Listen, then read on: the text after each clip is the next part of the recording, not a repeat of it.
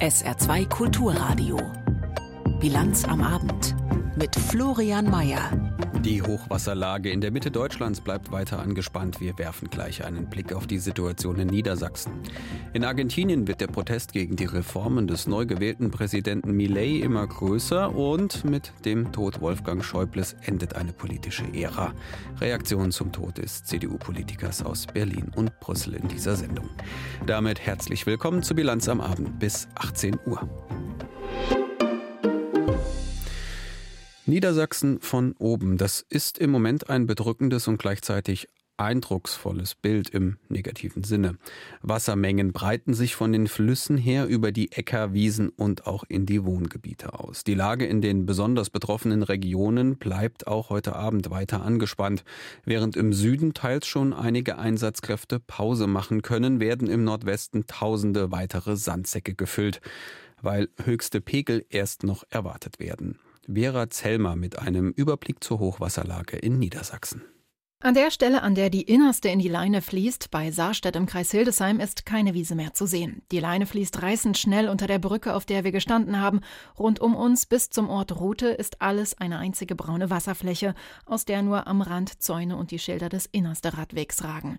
Aber die Anwohner im kleinen Ort Rute sind Hochwasser erprobt. Wir kennen das schon seit über 40 Jahren. Ich war 40 Jahre auch Ortsmannmeister. Ich bin also sehr Hochwasser begabt oder, oder kenne ich mich sehr gut aus und auch die Bewohner des Unterdorfes kennen sich eigentlich gut mit dem Hochwasser aus. Also im Keller ein bisschen wird rausgepumpt. Andere haben schon deutlich mehr Wasser im Keller und wir hoffen noch auf das Beste. Wenn man so sieht, wie der komplette Ort von allen Seiten mit Wasser eingeengt wird, ja, ist ein bisschen bedrückendes Gefühl. In Saarstedt konnten viele Einsatzkräfte inzwischen nach Hause. Trotzdem ist weiterhin Hilfe aus Hameln da. 150 Feuerwehrleute, die Sandsäcke stapeln.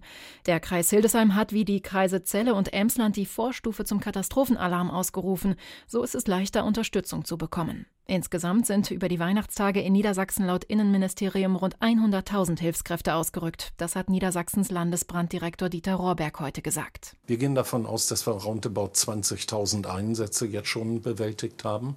Und wir gehen weiterhin davon aus, dass wir eine Situation zwar unter Kontrolle haben, aber wir würden noch keine Entwarnung an dieser Stelle geben. Regen am kommenden Wochenende könnte die Situation schon wieder verschärfen, so Rohrberg. Dazu kommt, die Pegelstände steigen an einigen Orten, sagt die Direktorin des Niedersächsischen Landesamts für Wasserküsten und Naturschutz, Anne Rickmeier. Wir haben aktuell eine kleine Entspannung. Wir haben ja tatsächlich ein bisschen weniger Regen jetzt in diesen Tagen. Wir haben in den Oberläufen teilweise schon fallende Wasserstände.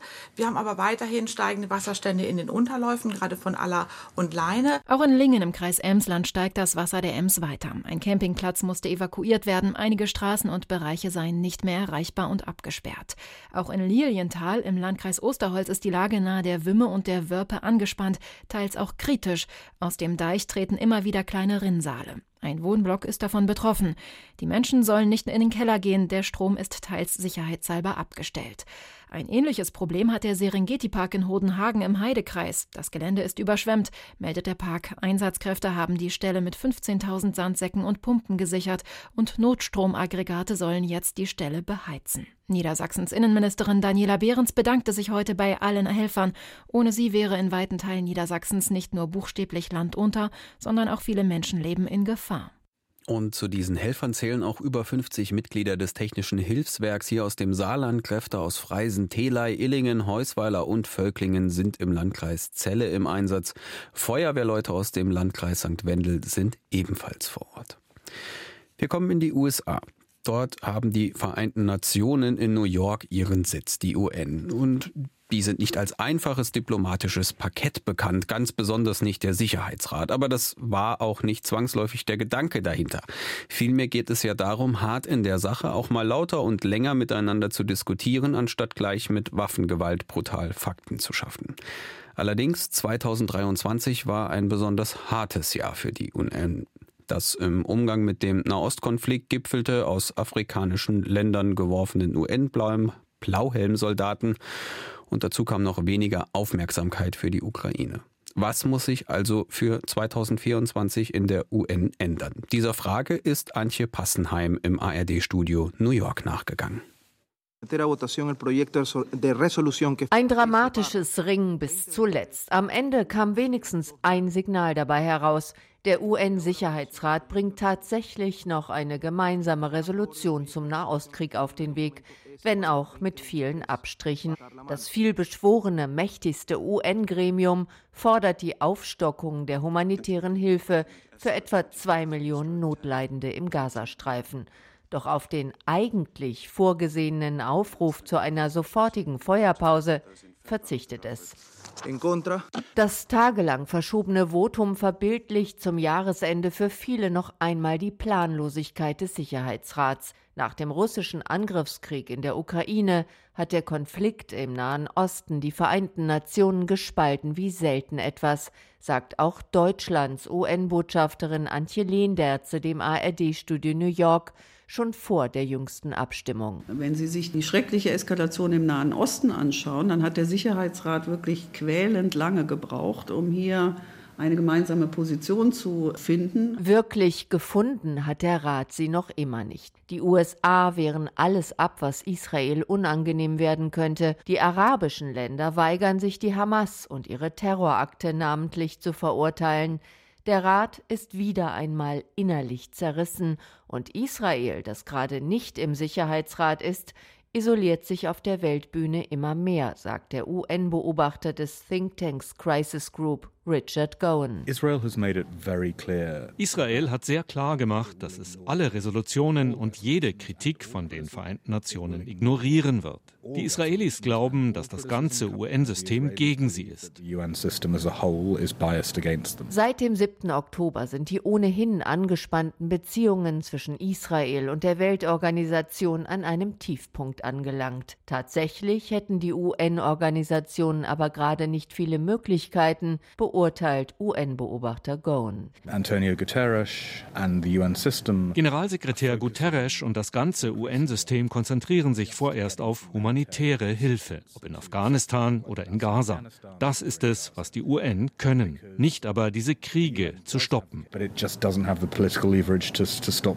Eine Stärke, die Kritiker der Vereinten Nationen oft übersehen würden meint Deutschlands Botschafterin Lehnderze. Die Vereinten Nationen sind im Feld, die Vereinten Nationen sind vor Ort.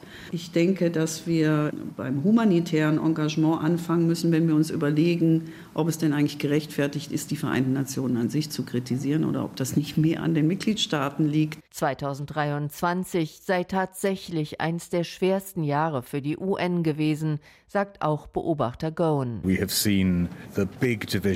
Der große Riss zwischen Russland und den westlichen Ländern im Sicherheitsrat ist noch größer geworden. Ich denke, wir haben uns alle auf die Ukraine und Gaza konzentriert. Aber es ist auch wichtig zu sehen, die UN haben es nicht geschafft, einen Krieg im Sudan zu stoppen. UN-Friedenstruppen mussten auch Mali verlassen. In diesem Jahr haben es die UN nicht geschafft, irgendeinen Konflikt auf ihrer Agenda zu lösen.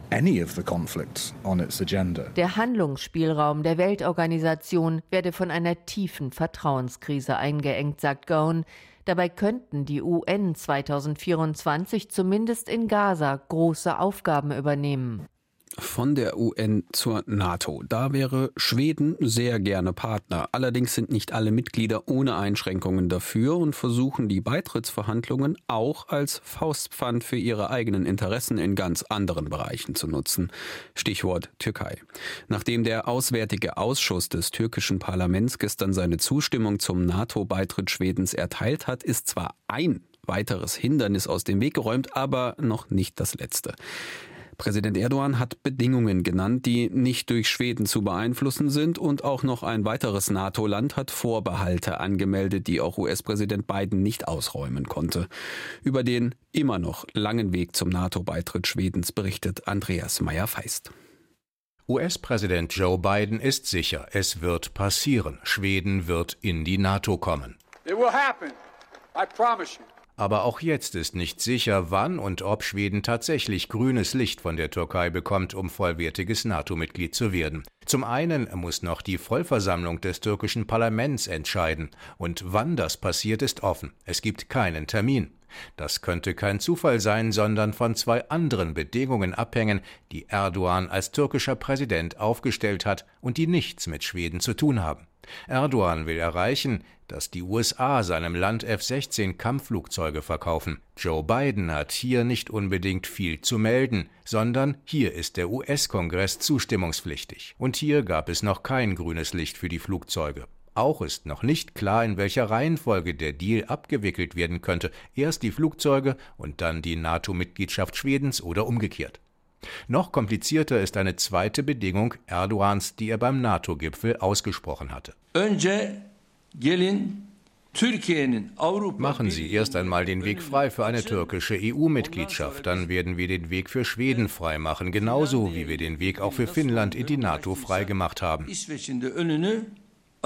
Dass die lange auf Eis liegenden Verhandlungen weitergehen können mit der EU, gilt als fast unmöglich. Sowohl in der EU-Kommission als auch im Europaparlament gibt es Widerstände angesichts der schwierigen Menschenrechtslage in der Türkei, wie es dort heißt. Aber selbst wenn diese Probleme gelöst wären, selbst wenn die Türkei am Ende doch noch Ja sagt zu einem schwedischen NATO-Beitritt, dann steht immer noch Viktor Orban dazwischen. We would not like to import der ungarische Ministerpräsident hatte sich zunächst an die Seite Erdogans gestellt mit einem Nein, aber zuletzt hatte auch Orban erklärt, Ja zu sagen, er werde das jedenfalls nicht als letzter tun. Aber auch hier gibt es offene Fragen, die mit Orbans Geldforderungen an die EU zusammenhängen. Mit der NATO hat das nichts zu tun, aber in Brüssel sind auf den ersten Blick völlig unmögliche Paketlösungen nichts Ungewöhnliches. Auf jeden Fall gilt, Schwedens Außenminister Tobias Billström muss sich weiter gedulden. Sweden stands ready to be an active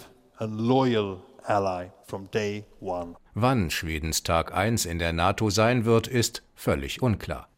Und was dem türkischen Präsidenten bei seiner Forderung nach Kampfjets US-amerikanischer Bauart sicherlich nicht helfen dürfte, sind seine jüngsten Äußerungen zum Krieg Israels im Gazastreifen. Erdogan, der nicht müde wird, seine ohnehin scharfe Rhetorik ins Grenzwertige zu treiben, hat erneut mit einem Hitler-Vergleich um sich geworfen. Benjamin Weber berichtet. Der türkische Staatspräsident Erdogan hat seine Rhetorik gegenüber dem israelischen Staatschef Netanyahu verschärft. Mit Blick auf die israelische Offensive im Gazastreifen sagte Erdogan, das, was Netanyahu tue, sei nicht weniger schlimm als das, was Hitler getan habe. Weiter sagte er wörtlich, sie werden uns noch dazu bringen, Hitler zu vermissen. Außerdem warf er den USA vor, mitverantwortlich zu sein für 20.000 Tote im Gazastreifen, da sie Israel militärisch unterstützen. In seiner Rede auf einer Wissenschaftsveranstaltung in Ankara ging Erdogan auch auf den Umgang des Wissenschaftsbetriebs mit dem Gazakrieg ein. Wissenschaftler, die den Mut hätten, die Grausamkeit in Gaza als solche zu benennen, würden heute, ähnlich wie vor 80 Jahren in Nazi-Deutschland, unterdrückt und bedroht. Ihnen stünden die türkischen Universitäten offen, betonte Erdogan.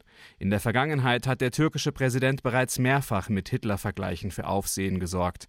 Außerdem kritisiert er das israelische Vorgehen im Gazastreifen regelmäßig scharf. Zuletzt hatte er Israel öffentlich als Terrorstaat bezeichnet. Unterdessen berichtet das Gesundheitsministerium im Gazastreifen von mittlerweile 21.000 Toten. Über 55.000 Palästinenser seien bisher verletzt worden. Das Ministerium wird von der Terrororganisation Hamas kontrolliert. Die Zahlen werden von den Vereinten Nationen aber für plausibel gehalten. Die Militäroffensive im Gazastreifen geht ungemindert weiter. Die Hisbollah-Miliz im Libanon nimmt unterdessen den Norden Israels immer stärker unter Raketenbeschuss. Es ist gleich 17.44 Uhr. Sie hören die Bilanz am Abend auf SR2 Kulturradio. Zeit für die Nachrichten mit Tanja Philipp Murer. Aus Protest gegen die Gesundheitspolitik der Bundesregierung sind seit heute tausende Arztpraxen geschlossen.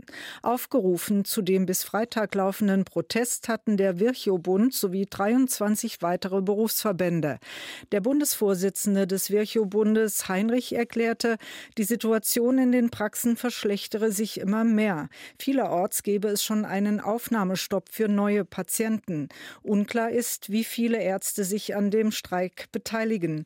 Geschlossene Praxen wurden unter anderem aus Berlin, Frankfurt und Hamburg gemeldet. Im Saarland erklärte die Kassenärztliche Vereinigung, man habe keine Zahlen darüber, wie viele Ärzte bei dem Streik mitmachen. Der im Saarland vor Weihnachten festgenommene, dann aber wieder freigelassene Extremist ist erneut in Polizeigewahrsam. Wie die Kölner Polizei mitteilte, wurde der 30-jährige Tatschike an Heiligabend zusammen mit vier weiteren Männern in Wesel festgenommen. Die Polizei hatte im Zusammenhang mit den Ermittlungen zu den möglichen Anschlagsplänen auf den Kölner Dom eine Wohnung durchsucht. Während die vier anderen Männer wieder freigelassen wurden, bleibt der Tatschike nach Polizeiangaben Angaben bis zum 7. Januar in Gewahrsam. Gegen ihn lägen staatsschutzrelevante Erkenntnisse vor. Im Saarland sind in diesem Jahr zehn Geldautomaten gesprengt worden. Wie die Bank 1 Saar mitteilte, wurden allein bei den Volksbanken vier Automaten zerstört. Dabei sei ein Sachschaden von 650.000 Euro entstanden. Zu den Schäden an Automaten der Sparkassen machte der Sparkassenverband keine Angaben. Im Saarland betreiben die Sparkassen rund 300 Geldautomaten, die Volksbanken 100. Wir kommen nach Argentinien. In der Hauptstadt Buenos Aires demonstrieren seit 15 Uhr deutscher Zeit Gewerkschaften und Sozialverbände gegen die radikalen Reformen des neuen Staatspräsidenten Javier Milei. Die ersten Pläne der von Milei betitelten Schocktherapie für das Land sorgen seit Tagen für Unruhen. Unternehmerverbände hatten allerdings positiv auf diese marktradikalen Schritte reagiert und auch die Börse in Buenos Aires sah positiv aus. Südamerika-Korrespondent Kai Laufen fasst die Lage zusammen. Nieder mit den Notdekreten war der Slogan der Demonstranten, die zu Tausenden zum Justizpalast in Buenos Aires strömten. Vor allem die größte Gewerkschaft des Landes, CGT, protestiert gegen das erste radikale Reformpaket, das Staatspräsident Javier Milei vergangene Woche auf den Weg gebracht hatte. Staatsbetriebe sollen privatisiert, das Arbeitsrecht aufgeweicht, Regulierungen im Gesundheits- und Wohnungsbereich aufgehoben werden, argentinische Produkte können ohne Auflagen exportiert werden und gestern verkündete Milei, die Verträge von mehr als 5000 Staatsbediensteten nicht zu verlängern, der Gewerkschaftsvize Pablo Moschano gab sich kämpferisch. Was sollen wir mit diesen Typen reden? Die Regierung von Millet verachtet die Arbeiter. Das hat er mit dem gestrigen Notdekret bewiesen. Und wir werden auf den Straßen, vor den Gerichten und wo auch immer wir sein müssen, kämpfen, damit diese Dekrete gekippt werden. Am Vorabend hatte Präsident Millet in einem langen Interview seine ersten Reformschritte erklärt und auf Erfolge aus seiner Sicht hingewiesen. Den Vorwurf, sein Vorgehen sei undemokratisch, weil Notdekrete laut Verfassung für Kriegslagen und Naturkatastrophen vorbehalten sind, wies er zurück. Er habe mit elf Prozentpunkten Vorsprung die Stichwahl gewonnen und auch frühere Präsidenten hätten per Notdekret regiert. Sollte der Kongress seine Pläne ablehnen, werde es eine Volksbefragung geben. Selbstverständlich sollen Sie mir doch erklären, warum der Kongress gegen etwas ist, das gut ist für die Menschen. Sollen Sie es mir erklären, denn das Volk hat es sehr wohl verstanden. Die Dekrete haben mehr als 75 Prozent Zustimmung. Im Lauf der Woche hatten sich die großen Unternehmerverbände hinter Millets Reformen gestellt und nur vereinzelt seine Methoden kritisiert. Aktien argentinischer Unternehmen legten im In- und Ausland zu. Doch der Finanzfachmann Claudio Zuchowski gab sich skeptisch, ob dieses Wachstum auch bei den einfachen Leuten ankommen werde. Die Gesellschaft Argentiniens ist sehr komplex. 50 Prozent haben keinen Zugang zu grundlegenden Dingen. Das ist strukturelle Armut. Argentinien kann also wachsen, es kann gut abschneiden. Man kann euphorisch darüber sein, dass die Börse gestiegen ist, aber die Menschen werden das am Anfang nicht unbedingt wahrnehmen. Und wir haben eine Gesellschaft, die zwar ihr Wahlverhalten geändert hat, aber ich weiß nicht, ob das auf Dauer tragen wird. Im Laufe des Abends wollen die großen Gewerkschaften darüber beraten, ob sie einen Generalstreik ausrufen. Der Kulturkampf, den Staatspräsident Millet gegen alles Sozialistische ausgerufen hat, verschärft sich. Und weiter geht's mit unserer Nachrichtenweltreise quasi einmal halb um die Kugel drumrum. Wenige Wochen vor der Wahl in Taiwan nehmen die chinesischen Drohungen in Richtung der demokratisch regierten Insel zu. In Taiwan wird am 13. Januar gewählt. Die kommunistische Regierung in Peking drohte Taiwan mit weiteren Wirtschaftssanktionen, sollte die regierende Demokratische Fortschrittspartei weiter eine, so wörtlich, Unabhängigkeit befürworten. Wenn die Regierung in Taipeh stur an ihrer Position festhalte und sich weigere umzukehren, werde man weitere Maßnahmen befürworten, teilte das chinesische Taiwan-Büro heute mit. Unterstützt wird Taiwan vor allem auch militärisch von den USA. Der China-Taiwan-Konflikt könnte damit laut Beobachtern zum nächsten internationalen Brennpunkt werden. Benjamin Eisel berichtet. Die kommunistische Regierung in Peking hat Taiwan mit weiteren Wirtschaftssanktionen gedroht, sollte die regierende Demokratische Fortschrittspartei weiter eine, so wörtlich, Unabhängigkeit befürworten. Wenn die Regierung in Taipeh stur an ihrer Position festhalte und sich weigere umzukehren, werde man weitere Maßnahmen befürworten, so der Sprecher des chinesischen Taiwan-Büros Chen Binhua heute in Peking. 当前，台湾正面临着 和平与战争、繁荣与衰退。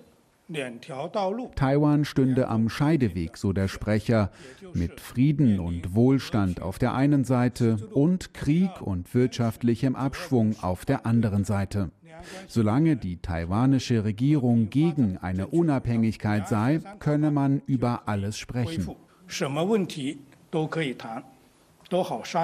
Taiwan warf der kommunistischen Staatsführung vergangene Woche wirtschaftliche Erpressung vor.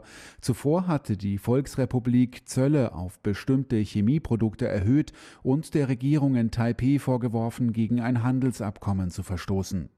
Die chinesische Staats- und Parteiführung betrachtet die demokratisch regierte Insel als eigenen Landesteil, obwohl Taiwan nie unter Kontrolle der Volksrepublik stand und droht regelmäßig mit Krieg, sollte es keine friedliche Vereinigung geben. Die Regierung in Peking bezeichnet die in Taiwan regierende Demokratische Fortschrittspartei und ihren Präsidentschaftskandidaten William Lai als Separatisten. Lai ist zurzeit Vizepräsident und führt in Umfragen. 要坚持贯彻新时代党解决台湾问题的总体方略。Erst gestern hatte Chinas Staats- und Parteichef Xi Jinping gesagt, ein Zusammenschluss mit Taiwan sei unvermeidlich. Hier ein Ausschnitt aus dem chinesischen Staatsfernsehen. Die so wörtlich Wiedervereinigung sei rechtmäßig und das, was die Menschen wollten, sagte Xi bei einer Gedenkveranstaltung für den Langzeitdiktator und Gründer der Volksrepublik Mao Zedong, der vor 130 Jahren geboren wurde dass die große Mehrheit der Taiwanerinnen und Taiwaner ihre selbst erkämpften Freiheiten nicht zugunsten einer Vereinigung mit der kommunistisch regierten Volksrepublik aufgeben wollen, wird in China nicht erwähnt. Der Status Taiwans ist auch einer der größten Streitpunkte zwischen China und den USA. Die US-Regierung erkennt Taiwan zwar nicht als Staat an, gilt aber als enger Verbündeter der Insel und beliefert diese mit Waffen. Als im vergangenen Jahr die US-Politikerin Nancy Pelosi zu Besuch in Taiwan war, reagierte China mit groß angelegten Militärübungen rund um die Insel. Außerdem brach die Staats- und Parteiführung zahlreiche Gesprächskanäle mit den USA ab, darunter auch den Militärdialog auf hoher Ebene. Vergangene Woche haben zum ersten Mal wieder Top-Generäle beider Seiten miteinander gesprochen, nach über einem Jahr vorsichtiger diplomatischer Annäherung.